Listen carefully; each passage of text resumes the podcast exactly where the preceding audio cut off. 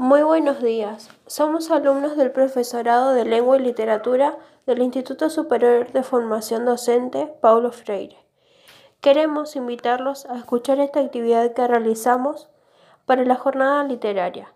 Aquí leeremos unos fragmentos del cuento de Sergio Alves. Su obra se titula El descubiertero. Este autor es de Misiones, Argentina. Es escritor y periodista. Fariña Brenda. El viejo Bermúdez se puso loco. Contrató un par de matones que a punta de pistola llevaron a Valdés al monte. Les habla González Alejandro.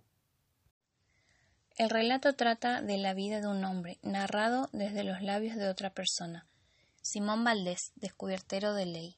Nacido en el Brasil, pero de guricito ya se instaló con su familia ahí en San Pedro. Simón se crió viendo a su papá laburando en los obrajes. Conoció los campamentos en la mata desde gurí. Dominaba el machetito que su papá le había regalado cuando cumplió los siete. No sabía leer, ni sumar, ni nada de eso. Pero Dios me libre que era ligero para pelar gajos. Las vivencias denotan dialecto misionero y trasladan al lector a un entorno pueblerino. En esta trama podrás encontrar varias temáticas como la muerte, la extorsión, el amor, etc.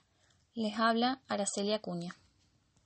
Los hechos narrados y la selección del vocabulario nos ubican como lectores en un espacio y tiempo particular fácilmente reconocible.